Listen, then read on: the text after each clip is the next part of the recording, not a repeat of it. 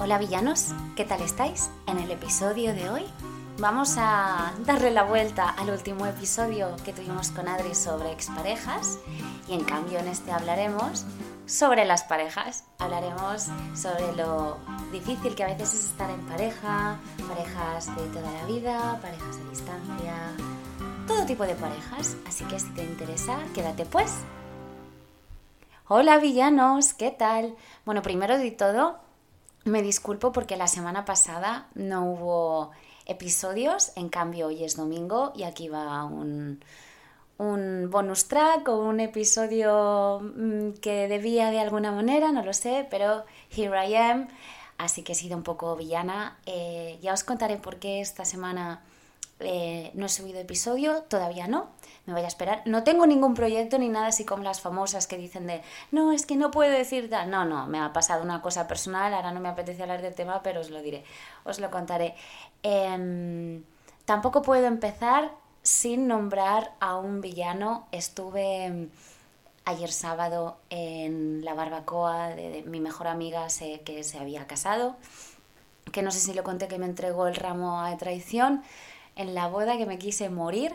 Em, volvieron del viaje de novios, ella y su fantástico marido hicieron una barbacoa para el núcleo más cercano y hubo uno de los integrantes de la barbacoa que nada más verme me dijo, eh, ¿dónde están los episodios de esta semana? Eh, yo te sigo, voy fiel a tus episodios y voy al día y no me esperaba para nada que esta persona me escuchara. No sé por qué, pero me, me pilló de sorpresa.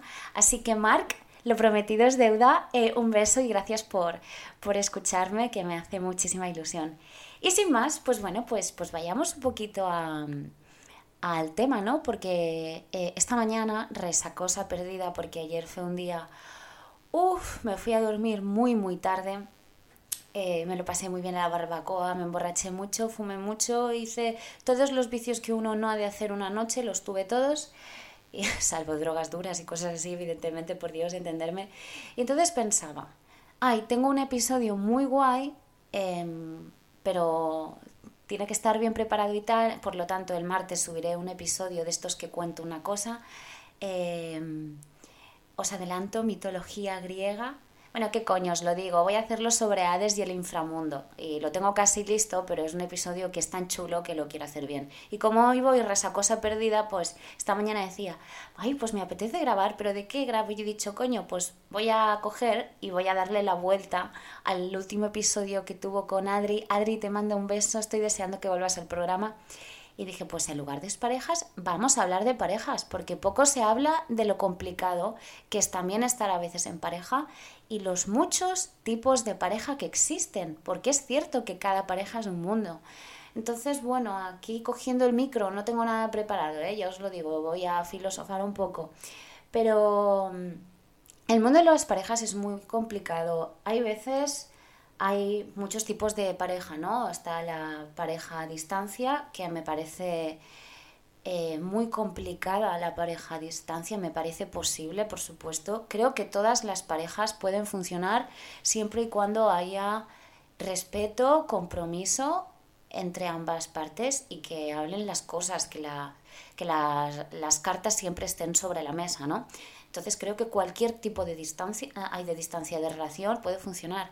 Como decía, la de relación a distancia, a mí me parece complicada, eh, que puede funcionar y me parece admirable. O sea, me parece en el fondo muy bonito que dos personas puedan estar en, un, en una parte del mundo diferente y aún así aguantar. Claro, no es, creo que no es lo mismo que se conozcan directamente en dos puntos diferentes del planeta que no que sea una pareja que esté en un mismo lugar y que por circunstancias laborales o educacionales o de lo que sea de uno de lo, uno de un miembro integrante tenga que irse. Y entonces que aún decidan em, bueno seguir juntos la relación. Esto me parece muy complicado muy admirable. Así que si hay aquí algún villano o villana que está en una relación a distancia desde luego me quito el sombrero y deseo que, te funcione, porque yo a mí, por cómo soy yo, no sé si con el tiempo yo al final, mm, no lo sé, no lo sé, me parece complicado también, como las exparejas, ¿no? Es que al final exparejas, parejas, todo es muy complicado, ¿no? Si uno mismo ya es complicado, ¿cómo no va a ser complicado estar en pareja? Y luego encima cuando estás en pareja, que tienes las diferentes etapas del amor, ¿no? Que al principio estás como con mucha pasión, tal, luego se va generando más el compromiso, luego el amor pasas de la atracción a ya solo te queda el amor y este punto, ¿no? Que dices a los tres o cinco años que digamos como que la, la atracción va increciendo, es cuando tú llegas a un punto de, bueno, quiero seguir, no quiero seguir, tengo que aprender a, cultivar esto, es complicado. Eh, las relaciones, por ejemplo, del poliamor o una relación abierta versus una monógama, eh, yo en mi caso estoy en una monógama, pero he de reconocer que también como soy yo, hay veces que he intentado abrir la relación. Eh, me parece también muy complicado y creo que tener una relación abierta o el poliamor, eh, creo que está muy guay en la, en la teoría.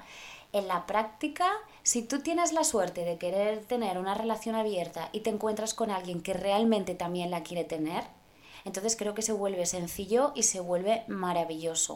O sea, maravilloso. Em, porque la idea esta del amor para toda la vida, el amor para estar con una persona para toda la vida, eh, creo, sí, complicado también. Em, creo que es, es, es, difícil. Si hay una, una pareja que es monógama, la primera vez que abre la relación, creo que la primera persona que no, que, que, que no abre la relación, por decirlo así, eh, es la que al primero queda un poco como más más como dolorida, ¿no? Porque a lo mejor tú te crees que eres capaz de abrir tu relación y una vez que la has abierto te has dado cuenta que, que, no es lo que querías, que es lo que tú pensabas, pero no es lo que querías. Pues si puedes tener la suerte de volver atrás, pues bien. Y si no, pues qué difícil también. Eh, llevo una resaca del copón y no sé por qué me estoy metiendo en este jardín yo sola, la verdad de las parejas. Pero bueno, venga, vamos a seguir hablando de tipos de parejas. La típica pareja del, de, de porque uno no sabe estar solo.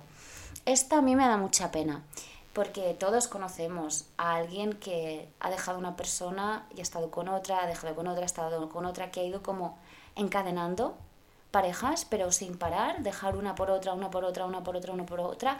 Aquí yo me planteo, ¿esta persona sabe estar sola? ¿O es que casualmente todas las veces eh, ha encontrado a una persona mejor que la anterior? Em, es importante saber estar solo, el tener tu tiempo para ti, el, el no decir esto de no, un clavo quita otro clavo. Mira, yo sinceramente esto de un clavo quita otro clavo, a mis 20 te lo compro, a los 30 ya no eh, creo que uno, si ha tenido una relación que le ha ido mal, creo que ha de estar un tiempo solo para aprender a sanar, para aprender a autodescubrirse y para no empezar con la primera persona que se te pase por delante. Em, creo que uno tiene que tener su, su momento de decir, ¿yo realmente estoy con quien estoy o estoy porque no sé estar solo? Eh, y si hay algún punto de tu vida que llegas a la conclusión que estás donde no quieres estar, déjalo. Y si hay algún punto de tu vida que ves que no te quieren, lo mismo. O sea, al final, como siempre, es tu vida y tus ojos. Y si estás en pareja es, porque tú quieres estar y porque sientes que también quieren estar contigo, ¿no? Em, pero por el, el, no saber estar solo, a mí la verdad que me, me da mucha pena.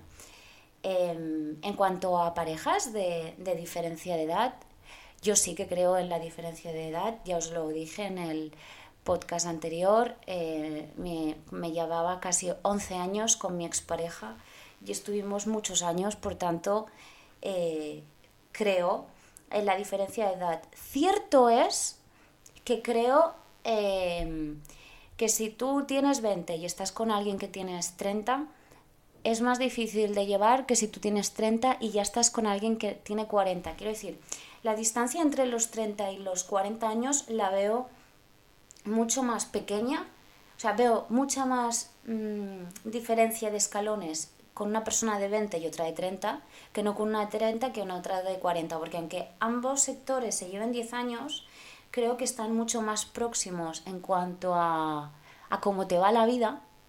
Eh, los 30 y los 40 me parecen más sencillo que 20 y 30. No obstante, no significa que, que no pueda funcionar. Yo creo que al final, siempre cuando vemos relaciones a distancia, siempre el primer Mm, a, distancia, que se llevan edad, me refiero, siempre lo primero es, estará por interés, eh, en cuanto a ella, en cuanto a él, estará porque es joven. Em, todos estos prejuicios que hacemos, porque los hacemos, eh, me da mucha pena. Yo quiero pensar de manera romántica que el amor con diferencia de edad funciona. No sé si habéis oído el ordenador, primer ruido del día.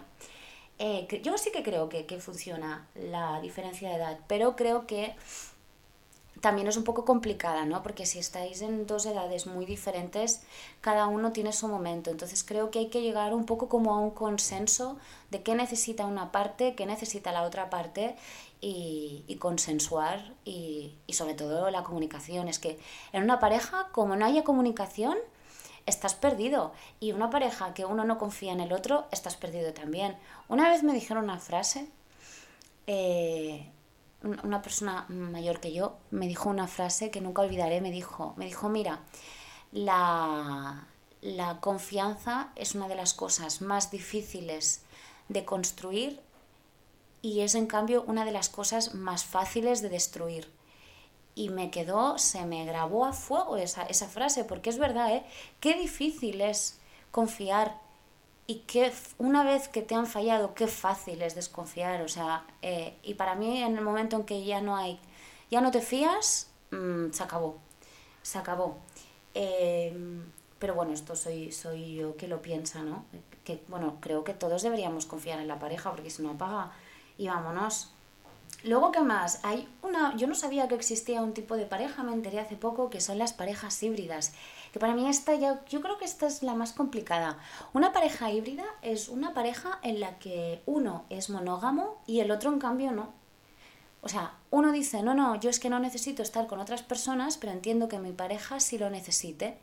Y se llaman parejas híbridas. A mí esto me parece muy complicado.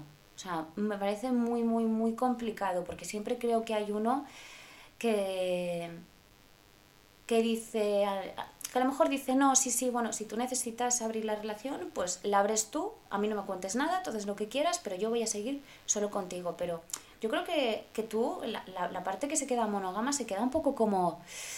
Mmm, intranquila, ¿no? Y, y vuelve lo mismo, si no hay confianza, no hay tranquilidad, no hay comunicación, una relación, yo creo que ahí, ¿no? La relación empieza a morir. Em, luego, por ejemplo, hay otro tipo de relación que aquí no la hablamos con Adri. Cuando Adri y yo cortamos el episodio, el, el, live, por decirlo así, luego Adri me dijo, porque se le ocurrió, él dijo, ostras, no hemos hablado de que de exparejas que tengan hijos en común, que estas son las que por el bien de la salud mental de los hijos, tendrían que hacer un gran esfuerzo, aunque ambas rehagan su vida, para que la relación con sus hijos sea buena, eh, no meter una mierda del otro. Vale, pues aquí eh, esto aprovecho y lo suelto, que mm, Adri se te ocurrió, lástima que no se nos ocurrió antes, pero bueno, por lo menos aquí lo hemos metido. Por lo tanto, si tenéis hijos, hijas y os estáis separados, llevaros bien por, por, más que nada porque yo esto lo digo, me atrevo a decirlo porque soy hija de padres separados, por tanto, y, y, traumático, muy, muy, muy heavy lo que la separación de mis padres, por tanto, hablo en plan desde mi niña interior de, por favor, papá, si hay aquí algún papá o mamá separado, hostia, los traumas de los niños, luego tienes 30 años y sigues con trauma, por tanto, mm, hay que pensar siempre en el menor. Entonces, partiendo un poco de aquí, eh, también existen las parejas que se llaman las afín o las asambleadas. ¿Y por qué se llaman así? Porque a lo mejor son dos miembros, o sea, por ejemplo, utilizando este ejemplo, ¿no? Dos personas divorciadas que tienen hijos y de repente se, se enamoran. Entonces, claro, es, eh, estas parejas asambleadas se llaman porque uno de ellos o ambos tienen hijos con otras personas. Entonces es, esta pareja lo que tiene que hacer es aprender a convivir todos en un pack de, dos familias o... Estos, estos son difíciles, eh, pero yo creo que cuando se consigue em, son maravillosas. Son parejas maravillosas porque creo que han aprendido precisamente de las anteriores lo que no querían. Porque eh, hay veces que no sabemos lo que queremos, pero desde luego lo que sí sabemos es lo que no queremos. Por tanto, estas parejas, eh, si... Es difícil al principio, ¿no? Porque si tú vienes con hijos por tu lado y tu nueva relación viene con otros, hay, veces que se hace difícil no por vosotros, sino por las otras parejas o incluso los niños que no se lleven bien entre ellos o cosas así. Es complicada. a mí me parece una pareja muy complicada. Ojo, me parece una pareja muy valiente y que, como digo, la que sale bien eh, creo que es la leche. Y luego también había otro tipo de pareja eh, que se llamaba eh, LAT, que esto era... Em, ay, ¿cómo era? LAT era Living Apart Together es exacto, living apart together, que significa, eh, por decirlo así, ¿no? Como juntos pero en casas separadas.